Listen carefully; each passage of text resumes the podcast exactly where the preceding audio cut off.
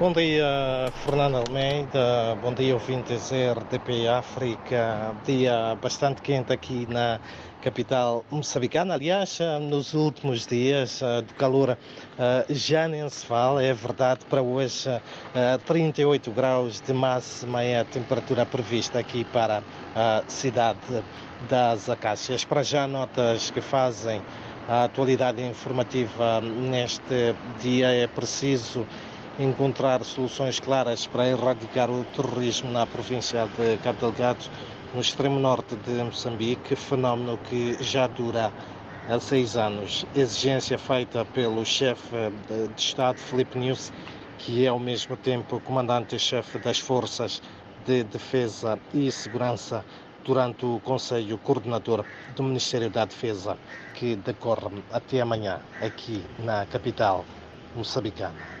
Por outro lado, cerca de 400 moçambicanos vão contribuir a partir de 2024 no aumento da produção anual da petrolífera sul-africana Sasol, a operar em Moçambique há 20 anos na exploração de petróleo e gás natural na província de Inhambane, no sul do país. Esta é ah, a maior contratação de mão de obra qualificada realizada em Moçambique por uma multinacional da área de hidrocarbonetos. A informação essa foi avançada pelo diretor-geral da Sasol, Ovídio Rodolfo. Também hum, hum, olhando para Outra nota hum, de âmbito económico prossegue hoje pelo segundo e último dia aqui em Maputo a primeira edição do Fórum de Investimento Global Gateway Moçambique, União Europeia, uma organização conjunta do Governo de Moçambique, a Delegação da União Europeia e a Associação das Câmaras de Comércio Europeias, Eurocam. O evento junta pouco mais de 500 empresários e tem como objetivo principal a criação de oportunidades de negócios Aliás, este hum, acaba mesmo por ser o lema deste evento, que conta, entre outras figuras, com a participação da Comissária Europeia para a Energia, Kadri Simpson. Olhando também para a política, a Renamo, delegação da cidade de Maputo, volta a convocar uma marcha de protesto contra os resultados das sextas eleições autárquicas. A iniciativa é liderada pelo cabeça de lista uh, pela cidade de Maputo, Venâncio Mondelano, que considera que a vitória foi conquistada e o Conselho Constitucional deve repor a justiça eleitoral retirada pela Comissão Nacional de Eleições ao principal partido da oposição em Moçambique.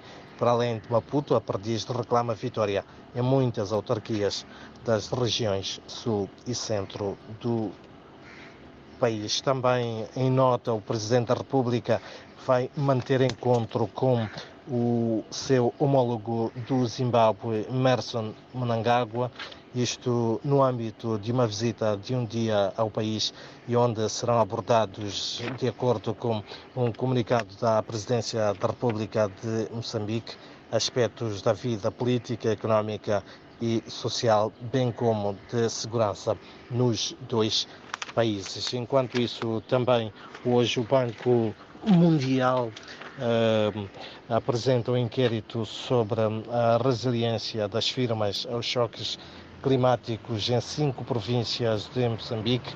As Nações Unidas também apresentam os resultados da resiliência das microempresas aos desastres naturais, assim como o Instituto das Pequenas e Médias Empresas apresenta no mesmo evento as vulnerabilidades e soluções para as empresas moçambicanas face à crise da Covid-19.